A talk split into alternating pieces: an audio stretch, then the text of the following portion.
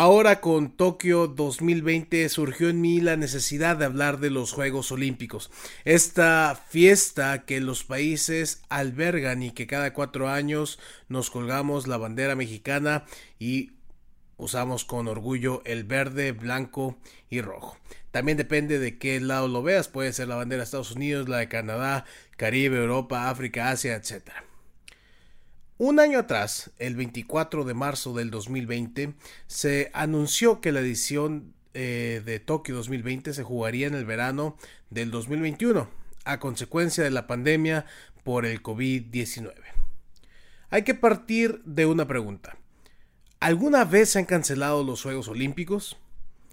Bienvenidos al primer episodio de Historias del 12 les habla Martín Ochoa y el día de hoy les platicaré las seis ocasiones sin Olimpiadas. En esta línea del tiempo partimos desde el inicio.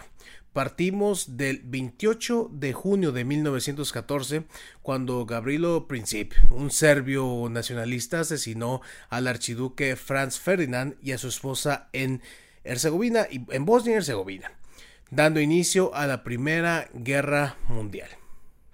Durante el verano de 1912, esto dos años atrás, el imperio alemán venció en las votaciones a Alejandría, Budapest, Ámsterdam, Bruselas y Cleveland, convirtiéndose en el anfitrión de los sextos Juegos Olímpicos en la historia.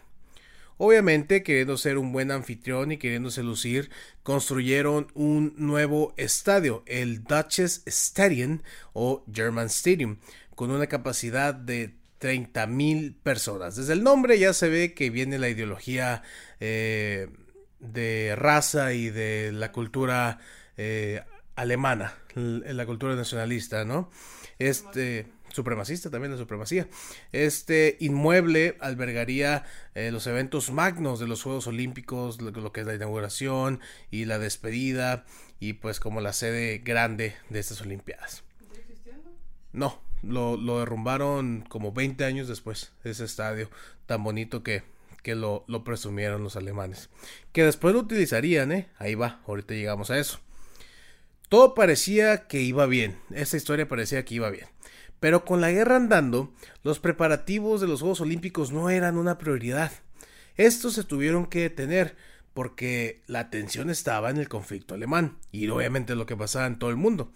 Los organizadores tenían la esperanza de que la guerra no duraría tanto, como ciertas autoridades que creen que la pandemia y el COVID se va a ir en tres semanas y todos van a poder regresar a clases presenciales. Ah, claro. claro, obviamente, obviamente. La gente, la gente no sabe la verdad. Esto es el gobierno. ¿No te vacunaste? Yo, yo sí me vacuné, pero lean. De hecho, siento un chip. Aquí siento un chip. Hace que coma más. Eh, ellos pensaban, el comité pensaba que no duraría tanto y que esto terminaría unos meses después, en Navidad. Obviamente esto no fue así. Y aquí inicia otra historia dentro de esta historia. Una historia que parece sacado del libro de primaria. De la CEP. De la CEP, exactamente. Del, del libro amarillo, el que tiene la vaquita, ¿cuál era el que tenía el perrito? Como pintado. El perrito, ese es, bueno. Ahora vaquita, no, era como rojo, ¿no? Eh, Cuarto, quinto grado, algo así. De cuarto, eh, el, rojo, el rojo era matemáticas, es cierto. No, es que no era por colores, era depende del grado. No, por, ¿segura? Sí. Me salió el privilegio, me salió el privilegio. No, pues nada que ver, es que no me acuerdo, tengo mala memoria. Pues por eso estoy leyendo esta historia, Paulina. Tu identidad secreta. Paulina, ¿qué? No saben. Ahí está. Ahí está. Este. Aquí dice esa historia que parece que sacamos de una fábula del libro de primaria o de niños.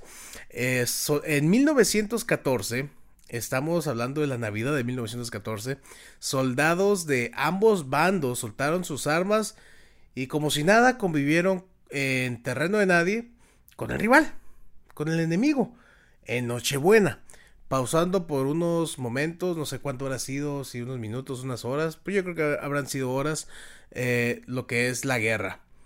Estos cuates comieron, bebieron y enterraron a sus colegas muertos y todavía jugaron un partido de fútbol convirtiendo esa historia en la tregua de Navidad. Difícil de creer. Pero sí pasó según la investigación que realizamos para traerles este episodio. Igual, si quieren, pueden buscarlo. Pueden buscarlo, nos dejan en los comentarios o en donde quiera que lo estén viendo, si es plataformas digitales, YouTube o donde sea. Déjenos si sí pasó o es una eh, tontería de la que nos sacamos de la manga. La inventamos. La inventamos, tal vez. Es que no deben de creer todo lo que hay en redes, pero bueno. Sabemos que No, no vi un hilo de Twitter. un hilo de Twitter o en una en un test de BuzzFeed, a lo mejor. ¿Qué tipo de soldado eh, inglés eres? ¿Qué hizo tu ancestro soldado dependiendo de cómo armas tu elote, no? Ándale, exacto. Que, ajá, con, con tu elote sabes si eras atleta o soldado. Ahí está. Sabemos que Inglaterra, vamos a hablar de un país a lo mejor privilegiado o no, tercer, no del tercer mundo. eh, Inglaterra estaba involucrada en la guerra. Pero acuérdate que todavía no está en el tercer mundo. No había tercer mundo. Sí, es cierto, es correcto. Bueno, vamos a hablar ahora de Inglaterra, eh, que está involucrado también en la guerra. ¿Qué pasó con el deporte en su país? Así de sencillo, hicieron su campo de juego, su campo de batalla. El mismo año, en 1914, se creó el Football Battalion, el cual surge por la escasez de personas en guerra y la presión social que había en ese entonces. Esa presión social señalaba al atleta por tener un privilegio. Ahora vamos a abrir comillas y ahorita les decimos quién lo dijo. Dice así: Si un futbolista tiene fuerza en sus extremidades, que las use en el campo de batalla. ¿Quién lo dijo? Esto dijo Sir Arthur Doyle, mejor conocido como el creador de Sherlock Holmes, dando su postura de los hombres que no iban a batalla. Ahora, con todo esto, los futbolistas de ese entonces... No. No, anda. no, a él estaba dedicado a hacer historias. Sin él no, te- no tuviéramos tenido la película de, de Robert Downey Jr. con Sherlock Holmes. No hubiéramos visto esa, esa obra. Pero- no, pero. pues, Oye, los futbolistas. La misma. No, no, no, no. Este hombre tenía poder en su pluma y hasta lo entrevistaron y lo, ¿estás lo pusieron. que Es más valioso un escritor que un futbolista. En ese entonces parece que sí. Porque estamos hablando de temas inalcanzables. Recuerda que en ese entonces el ser un atleta era algo inalcanzable. A lo mejor también ser un escritor. O sea, deberías tener una pluma para poder escribir. Eso es algo inalcanzable también. ¿Te vas? Bueno. ya con esto, los futbolistas tenían previo doble. Podían jugar fútbol y defender a su país en el campo de batalla. Qué bonito premio, la verdad. Se antoja. Se antoja. Como lo que hace el gobierno. Como lo que hace el gobierno estadounidense. Te hacen firmar de que si en algún momento necesitan gente, ahí vas. Es tu premio. ¿Qué más premio que defender a tu país? Tengo visa, no puedo dar comentarios. Pero bola negra, bola blanca. No puedo hablar al respecto. No tienes que sin comentarios. Por seguridad no voy a decir nada. Como de película, se creó una propaganda nacionalista donde invitaban a los ciudadanos a enlistarse a la guerra y defender con honor y orgullo a su país. Mismas épocas del Capitán América. Se pusieron los Looney Tunes. Ah, hicieron el Toon Squad, el Toon Squad para ir a la guerra. Los ingleses, la versión ing- eh, inglés. No, que, que, que miran los, ah, los ingleses aparte. Mr. los Bean. A Mr. Bean y a los Beatles. A Mr. Bean lo llevaron. Este tema es una relación de amor y odio. La guerra se vio beneficiada, pero se perjudicó al 100% el atleta. Es decir, más de la mitad de los atletas que fueron a la guerra murieron en batalla. El restante regresó a casa marcados de por vida a consecuencias de las heridas físicas y psicológicas, siendo incapaces de continuar con su carrera deportiva. Así como la gente que los testimonios a lo mejor más recientes, gente que no puede llevar su vida normal porque el bañarse, el dormir es un lío para ellos. Es difícil, es difícil. Y hasta cierto punto admirable la gente que está dispuesta a defender una nación Es que y regresar con eso. Bueno, como ser deportista en general, como todas las secuelas que te deja futuro. Pues. Claro. O sea, física sobre todo, ¿no? Pero ima- imagínate, tener, o sea, si en la, actual, en la actualidad, lo, lo físico que está más evolucionado, la salud Ujú. y todo eso. Antes, ¿qué onda? Antes, antes no tenía nada. ¿Cuánto duraba, o sea, cuánto era como el, el promedio donde morías siendo deportista? 15 años. sí, e- era, era un perder-perder. Debemos recordar que para ese entonces el ser un atleta era algo inalcanzable que solo el sector privilegiado podía, podía dedicarse. La gente que no se preocupaba por buscar el sustento del alimento al día. Entonces ya, esto eh, fue un problema para el atleta que iba a batalla que regresaba lisiado o con marcas de por vida. Eh, de todo lo malo, encontramos algo bueno de, de este tema. El deporte fue un escape para muchos soldados, generando un interés en el batallón en diferentes disciplinas. Ya había gente que boxeaba, había gente que jugaba fútbol, etcétera, etcétera.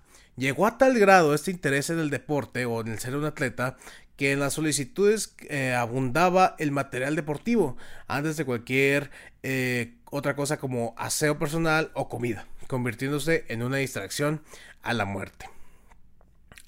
Hablamos de lo mismo. Antes el ser deportista era exclusivo de la clase alta. Pertenecer a la clase baja te ponía en contra del marcador si tu sueño era ser deportista. Ya, ya que desde muy temprana edad toda esta gente, la del sector no tan privilegiado, eh, dedicaba la clase baja. Dedicaba, ya no debe haber clases. El barrio, la bandera. La bandera dedicaba toda su vida desde la infancia al sostén del lugar, a diferencia del sector privilegiado. Y también otro tema que surge con esto es que al tener a los deportistas en los campos de batalla logró que se hiciera tangible ese sueño deportivo en todas las clases sociales. Como genio, ¿no? Como- Pues a lo mejor si lo aterrizamos en el tema actual, antes a lo mejor era más difícil hablar de una celebridad y ahora un DM en Instagram y, y hasta Ah, sí, pues, te deja así, ¿no? Algo inalcanzable se hace alcanzable. Eh, también el llamado que hubo hasta por debajo de las piedras de soldados dejó espacios vacíos en la sociedad. Aquí inicia la inclusión, ¿eh? O sea, este, este puede ser uno de los nacimientos de la inclusión eh, en la época moderna. No sé si hay un antecedente todavía con respecto a esto, si un... Ya que la inclusión abarca, abarca muchos espacios. Eh, la falta y los espacios generados por la guerra eh, fueron cubiertos por mujeres, haciendo crecer el fútbol femenil en Inglaterra. También en las fábricas, los hombres que se iban a la guerra y perdían en batalla eran cubiertos los espacios por mujeres. Igual si no regresaban, pues ya tenían trabajo eh, por más tiempo. Con todo esto, el comité organizador decidió cancelar por primera vez en su historia los Juegos Olímpicos de 1916 en Berlín.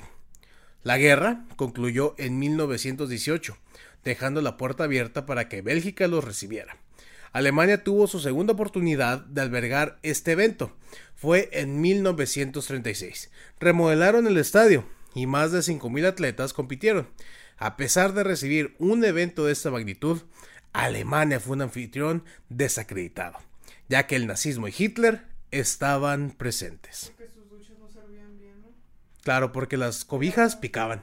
Ándale, en lugar de agua, tiraban gas y pues no. Claro. Oye, imagínate eh, que hubiera esta selección de, de judíos o algo parecido. Que el juego sucio que habría. Sí, lo vi Oye, pensado, ¿no? De que... El de- denso el ambiente. Sí. ¿Se imaginan lo pesado que debió haber sido el ambiente No, en no, se las Olimpiadas del 36? Sacaban como, bueno, en- no solamente con judíos, o sea, con personas que a lo mejor como parecían homosexuales, o sea, que Claro. ni siquiera era como que... Como eh, el, el ver el, al, al individuo fuera de lo que era la sangre alemana y el estereotipo que ellos generaban era un tema de racismo. Y esto no paró en las Olimpiadas del 36, al contrario, la propaganda nazi con sus creencias racistas y antisemitas, ese era el discurso de los anfitriones en contra de la excelencia, amistad y respeto, los valores de los Juegos Olímpicos que obviamente se perdieron ese invierno y verano o verano e invierno. Para la segunda ocasión en la que no hubo Olimpiadas Japón fue seleccionado en 1936 como la sede de los Juegos Olímpicos para 1940, siendo el primer país que no es del oeste. Abrimos comillas. ¿Existirá una esencia de juego limpio y deportivismo suficiente para iluminar los doceavos Juegos Olímpicos en Sapporo? Esto se escribió en el Washington Post después del turno de Hitler y Alemania en la edición anterior. Ya desde ahí ya creían que todo iba a ser igual que la Alemania del 36, donde todo era racismo, la campaña antisemita y donde pues todo lo que pasaba en la Alemania eh, creían que se iba a repetir la historia y es lo que no querían para Japón. Aquí ya empezaba también el juego sucio la delegación británica empezó un boicot en contra de los Juegos eh, Olímpicos que venían, esparciendo rumores a los Estados Unidos que los americanos podrían creerse. O sea, era el rumor tan fuerte que podría influir en las decisiones que los americanos tomaran las próximas semanas para no ir a jugarlos. Sin embargo, se reportó que un grupo de atletas potenciales a participar en los Juegos, que también aquí puede haber un tema de agenda, que a esos atletas sí les interesaba ir y pues obviamente quería que se llevaran a cabo, mostraron su apoyo a Japón para que se jueguen. Japón históricamente ha demostrado ser un país que se levanta de la adversidad el renacer del Japón aquí iniciaba también.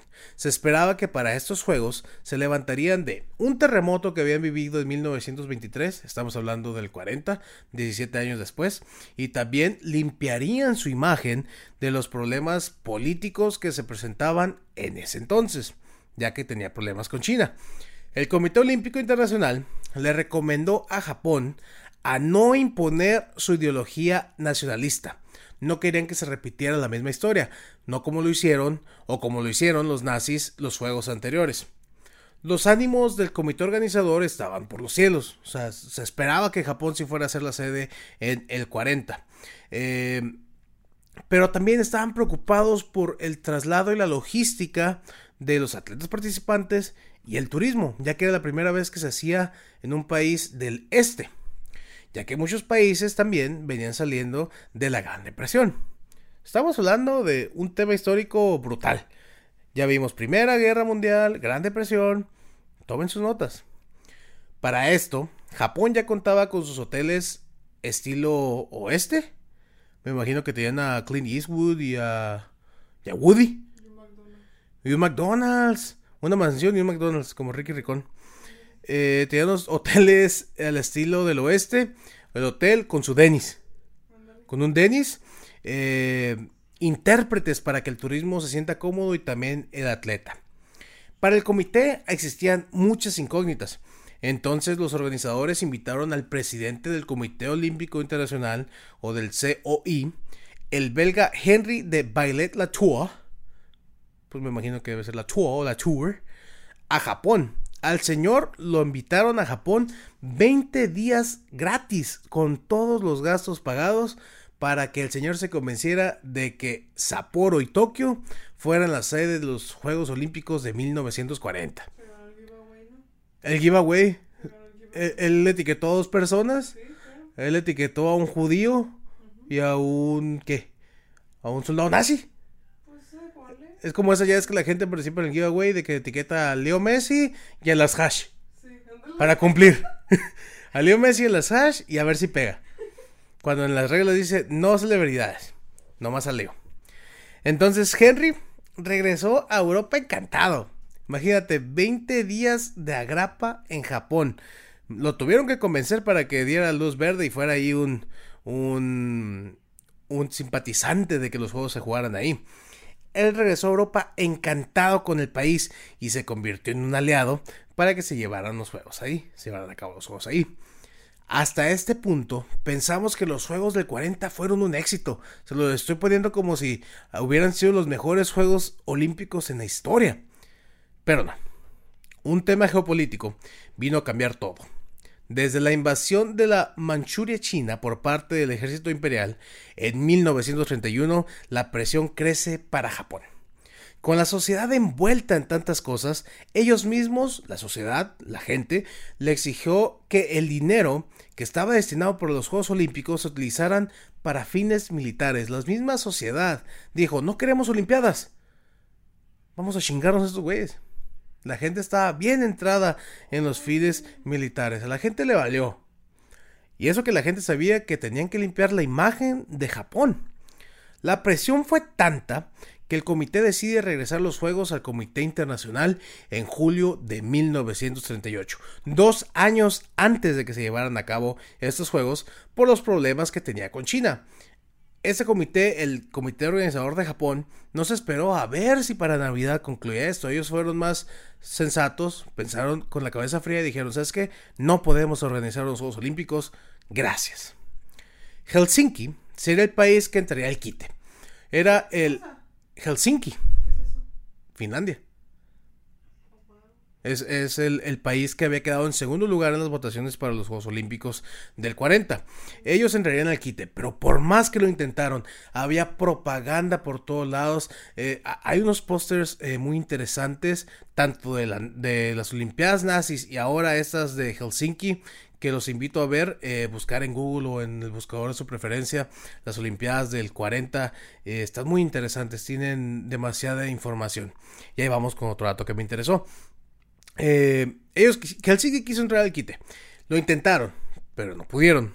En 1939, un año después, se cancelaron, se cancelaron de manera definitiva por la Segunda Guerra Mundial. Ya no había otra opción no pudieron llevar a, no se pudieron, no se pudieron llevar a cabo los Juegos Olímpicos, llamando a la edición de 1940 los Juegos Fantasma.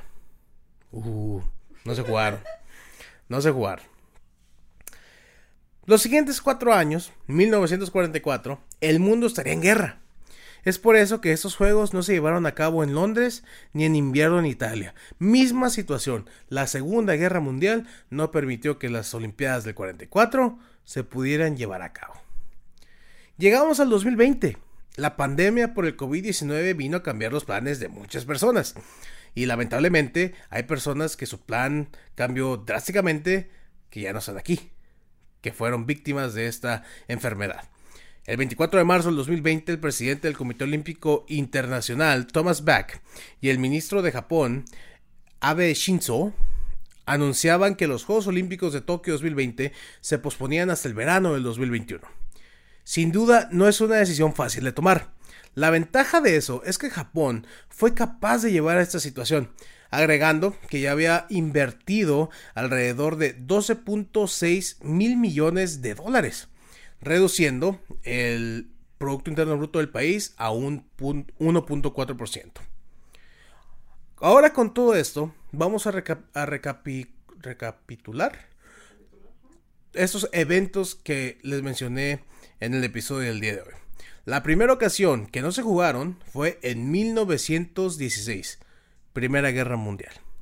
Después, en el verano de 1940 y en el invierno de 1940, ahí ya van tres, también no se jugaron, o tampoco se jugaron, en 1944, en invierno y verano, por la Segunda Guerra Mundial, y la más reciente en 2020, ahora por la pandemia del COVID-19. ¿Cuál historia fue la que más le gustó? Son seis ocasiones donde no se jugaron los Juegos Olímpicos. Y bueno, con esto concluye el primer episodio de Historias del 12. Estas fueron las seis ocasiones que no hubo Juegos Olímpicos en la historia hasta el día de hoy.